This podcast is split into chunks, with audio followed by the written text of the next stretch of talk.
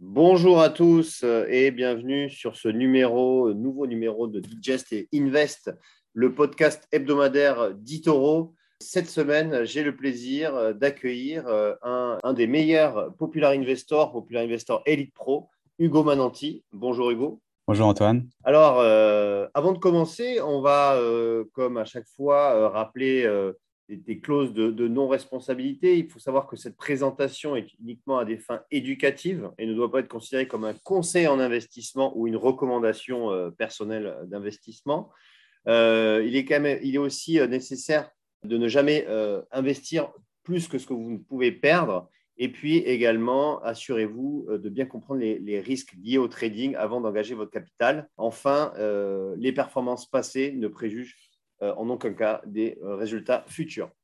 Voilà, donc cela est dit. Maintenant, on va, on va commencer ce podcast. Alors, c'est vrai qu'on vient de, de, terminer quasiment hein, les publications de résultats du troisième trimestre, des publications qui ont été dans l'ensemble excellentes.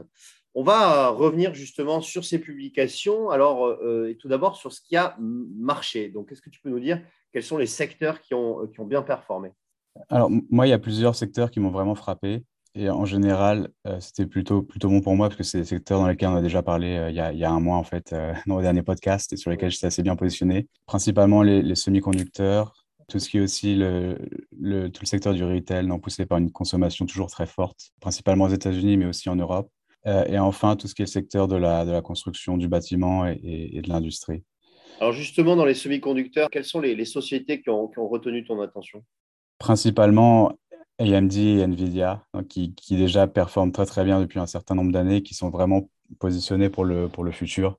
Euh, on voit qu'Intel, par exemple, a beaucoup plus de difficultés. Donc, ils, ils ont des problèmes de, ils ont de, manufacturing, euh, ils ont des problèmes aussi de, positionnement. Ils ont un peu de retard au niveau de la technologie au contraire d'AMD et Nvidia qui sont vraiment, euh, vraiment très, très bien positionnés pour le futur. Donc, on voit beaucoup, toutes les applications dont, on parle beaucoup en ce moment, tout ce qui est euh, big data, intelligence artificielle, le métaverse, euh, Internet of Things, ce sont des choses qui requièrent énormément de semi-conducteurs et principalement en fait des semi-conducteurs de, de, et Nvidia. on voit que AMD progresse énormément sur tout ce qui est data centers Nvidia également. Et voilà, on voit des taux de croissance, enfin des ventes qui, qui, ont augmenté de 50% cette année par rapport à l'année dernière. L'année dernière qui a augmenté déjà de 50% par rapport à, l'année antérieure. Et donc ça, c'était vraiment, c'est très intéressant à voir que les, les, théories qu'on avait tous se, matérialisent dans les, dans les chiffres, dans les résultats. On a vu aussi l'annonce de Facebook, qu'ils allaient travailler avec AMD pour développer des semi-conducteurs spécifiquement dédiés au, au métaverse donc, ça montre qu'il reste encore beaucoup, beaucoup, beaucoup de croissance à venir dans, dans les années à venir. Oui, c'est vrai que AMD et Nvidia ont eu euh, des performances après le résultat assez euh, considérables. Nvidia, euh, par exemple, a explosé ses, anciens plots historiques et, progresse de, 45% depuis, le début du mois. Il y a également le, secteur du retail hein, qui, a, retenu ton attention? Oui, ça a retenu mon attention. Euh, c'est vrai qu'on avait beaucoup de craintes non, qui étaient reliées un peu aux, chaînes d'approvisionnement, la hausse des coûts des matières premières. Euh, par exemple, euh, le coton, c'est bête, mais le coton pour les vêtements, c'est un problème. et bien sûr, la hausse des, frais aussi de, de, cargo, de conteneurs. Et donc, on avait beaucoup de craintes sur les, marges un peu qu'il allait avoir au retail, sur l'impact aussi du variant Delta sur les ventes. et au final, ça a, été, ça a été plutôt bon. La consommation restait vraiment forte. Et on voit, que, on voit, on voit deux choses. On voit d'une part que les, entreprises qui ont des marques vraiment, vraiment puissantes, vraiment importantes, en général, se sortent très bien parce qu'elles ont ce pouvoir de marque qui leur permet d'augmenter les prix et de garder leur, leur marge. Levi, c'est par exemple un exemple de ça, euh, au GoPro, dans le secteur électronique. Ce sont des entreprises qui, euh, qui ont vraiment été capables d'augmenter leur prix et de, disons, de réorienter les ventes vers leur, euh, vers leur propre, leur propre canaux, que ce soit Internet ou dans leur propre, euh, dans leur propre euh, boutique. D'autre part, un deuxième thème sur le retail que j'ai trouvé intéressant, c'est un peu le, retour de ce qu'on appelle aux États-Unis le, brick and mortar retailers, non c'est-à-dire les, boutiques, non les espaces physiques en fait où on vend des choses. Et on voit aux États-Unis par exemple que Macy's, non, a des résultats très intéressants, beaucoup meilleurs que ce qu'on pensait. on voit qu'en fait beaucoup de, de marques ou d'entreprises ont profité du Covid pour mettre en place une stratégie multicanale où l'espace physique complémente très bien l'espace en ligne. Et ça, c'est très intéressant et ça fait de la, aussi pas mal de concurrence pour, euh, pour des entreprises comme Amazon, par exemple, qui, qui ont commencé peut-être à perdre un peu de, de part de marché. Donc ça, c'est une thématique très, très, très intéressante, cette, adaptation des, marques et des entreprises au, Covid. Oui, on l'a vu, notamment les résultats de Macy's. Le, titre a progressé de, plus de 15% à, à l'annonce de, ces résultats un très beau retour de Macy's en bourse. Et il y a également le, donc le secteur euh, euh, de la construction et l'industrie aussi qui, euh, qui, a bien performé. Tout à fait. Il y a des, disons qu'il y a des thèmes un peu de, long terme aux États-Unis, mais aussi en, Europe. C'est vrai que depuis la, crise financière, on a eu tendance à construire beaucoup moins que ce qu'on avait besoin. Non, la, population augmentait beaucoup plus que, la, le nombre de maisons. Et on voit aussi une migration non, au sein des, pays, vers, généralement vers les zones un peu plus chaudes où les gens vraiment privilégient la qualité de vie. Aux États-Unis, la migration vers la Sun Belt, mais on voit aussi en France non, la migration vers certaines villes euh, de province qu'on appelait un peu secondaires, que ce soit, que ce soit Bordeaux, Nantes ou, ou Toulouse ou le Sud-Est. Et, donc, bon, aux États-Unis, principalement, c'est vrai que ça, supporte beaucoup le, secteur de la construction. Donc, il y a un peu un rattrapage en fait des années antérieures. Et en plus, on a un effet d'accélération avec le Covid qui a vraiment poussé les gens à chercher de l'espace, à chercher un peu plus de nature. Et voilà, on avait parlé de, de Build Us First Source dans le dernier podcast, qui a eu des résultats absolument excellents, qui, est, je crois, qui a progressé de 20 ou 30 depuis, depuis un mois. Et plus généralement, tout le secteur industriel, en fait, donc, tout ce qui est lié à la, construction, à l'industrialisation, à l'électrification, ça continue à, marcher très, très bien. On voit, par exemple, les, UST, l'ArcelorMittal, qui, qui ont des résultats très, très positifs. Donc ça, c'est encore, on continue les entreprises continuent à investir, les consommateurs continuent à, consommer et l'industrie suit, très bien. Oui, effectivement, euh, là j'étais en train de regarder, euh, Builders Source a, progressé 36% euh, sur le, dernier mois et il y a eu euh, vraiment une accélération début du mois de novembre à, la hausse de, ce, très beau titre donc, de l'immobilier américain. Alors, en revanche, eh bien, il, y a, eu quand même des, déceptions au niveau des, résultats d'entreprise et, notamment, c'est un petit peu la thématique Covid hein, qui, a souffert lors de ces publications de résultats. Oui, c'est vrai, on l'a vu sur, un certain nombre d'entreprises. Je pense à Zoom, je pense à Peloton, je pense à Teladoc, qui est la, télémédecine. Toutes ces entreprises qui ont eu un effet d'accélérateur très, très important avec le Covid l'année dernière. Et, ce sont des entreprises qui ont tendance à faire un peu moins bien aujourd'hui. Et là, c'est là qu'on voit en fait la différence entre les, les attentes qui étaient euh, dans une croissance continue extrêmement, extrêmement élevée et la réalité qui est que ces entreprises continuent à croître, non, les, résultats continuent à être euh, relativement positifs, mais la croissance n'est pas, pas aussi importante qu'espéré. Voilà, on, voit, on voit que Zoom a perdu, euh, je crois, assez, pas loin de, des trois quarts de sa valeur depuis, depuis le pic. Teladoc un peu moins, Peloton à peu près la même chose, a perdu les trois quarts de sa valeur parce que la, la croissance déçoit, déçoit un peu on était un petit peu surélevé aussi, peut-être euh, surévalué sur ce type de valeur qui avait vraiment, euh, quand on regarde Zoom, elle, avait pris euh, plus de quasiment 600% du début de la crise jusqu'à son point haut. Donc il y a eu peut-être un effet, comment dire, un dégonflement un peu de, ces valorisations qui étaient un peu, un peu excessives. Tout, à fait, tout à fait, oui. C'est En fait, c'était un peu l'année dernière, non, quand on avait le, Covid qui était vraiment hmm. fort et les les confinements, etc., c'est vrai que les, investisseurs avaient tendance à tous, à, tous aller vers ce qu'ils ce voyaient comme la sécurité. La sécurité, c'était ces entreprises exactement qui, qui allaient bien euh, quand, quand, quand, le Covid allait mal.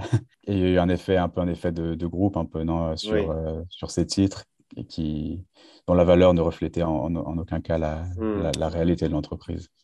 Alors, justement, euh, dans, dans, ces environnements qui sont un petit peu complexes, euh, finalement, euh, comment peut-on construire un portefeuille équilibré qui permette d'être rentable dans, la, dans la durée? Quel est ton, secret, j'ai envie de dire?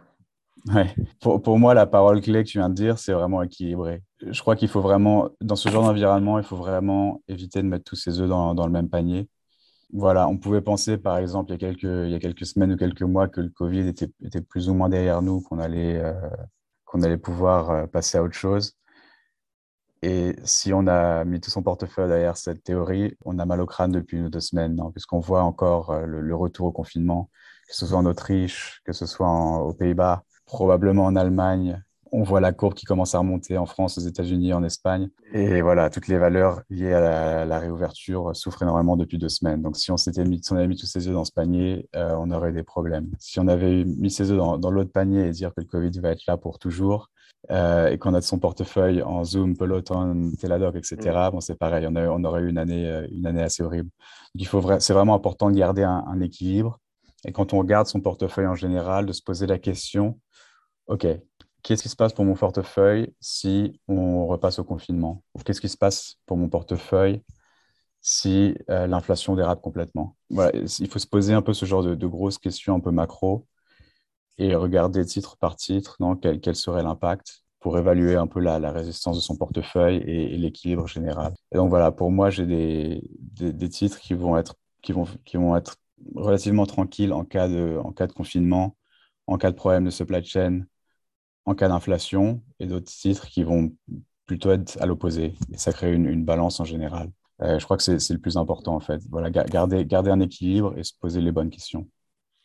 Mais du coup, par exemple, euh, toi, tu penses que euh, l'inflation est un, risque majeur pour les prochains mois?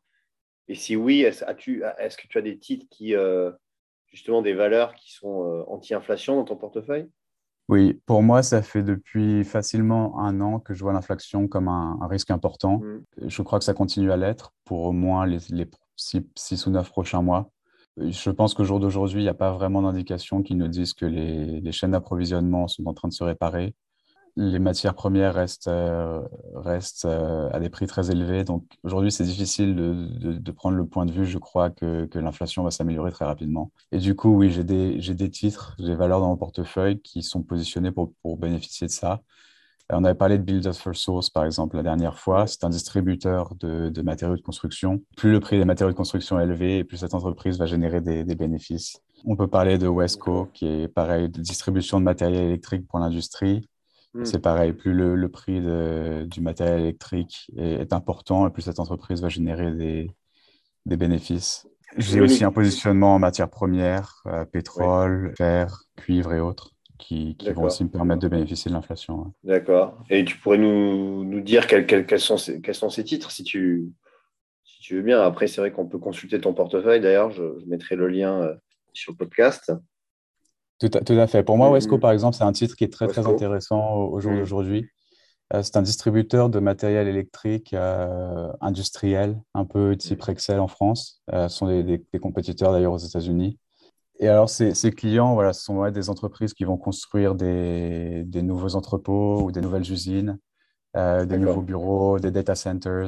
Et donc, voilà, c'est en fait, c'est très positionné sur des secteurs qui sont vraiment en croissance à long terme, dans tout ce qui est, tout ce qui est data centers, Internet of Things ce genre de choses. Il y a, beaucoup d'avenir. Donc, il y a, un, disons, il y a un, potentiel de croissance long terme qui est vraiment très intéressant sur ces, sur ces marchés. Il y a bien sûr toute la thématique de l'électrification, euh, construire des bornes pour euh, recharger les véhicules électriques, ce genre de choses. Donc, vraiment, il y a des marchés qui sont vraiment très porteurs. Et alors, au jour d'aujourd'hui, ils bénéficient de l'inflation et de, disons, de la, non, de la manque de, matières premières. Euh, pour faire des câbles, il faut du cuivre, par exemple. Aujourd'hui, c'est un peu compliqué. Donc, on a, on a du mal à se, les entreprises ont du mal à s'approvisionner en, que ce soit en câble ou en transistor ou ce genre de choses.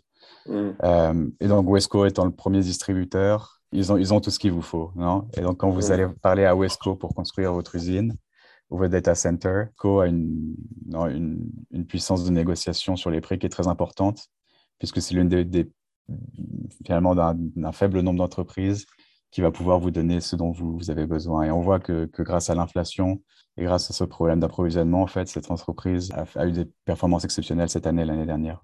On voit qu'effectivement, euh, le, le, cours de bourse euh, progresse euh, de manière régulière dans le temps. donc, c'est vraiment un titre très intéressant. Donc, Wesco International, vous pouvez bien sûr le trouver sur eToro avec le mémoni WCC.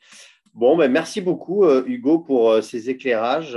C'était vraiment très intéressant, comme à, chaque fois. Donc, on va rester sur un, rythme hein, d'une fois par mois pour, pour, un podcast et je pense que ça va intéresser nos, eh bien, notre communauté Itoro, déjà qui te suit en nombre. D'ailleurs, je rappelle ton, donc, ton, euh, pseudo sur eToro, c'est Hugo euh, Mananti, 95. Euh, voilà. Donc, merci à toi et je vous dis, vous, communauté eToro, à la semaine prochaine. Au revoir.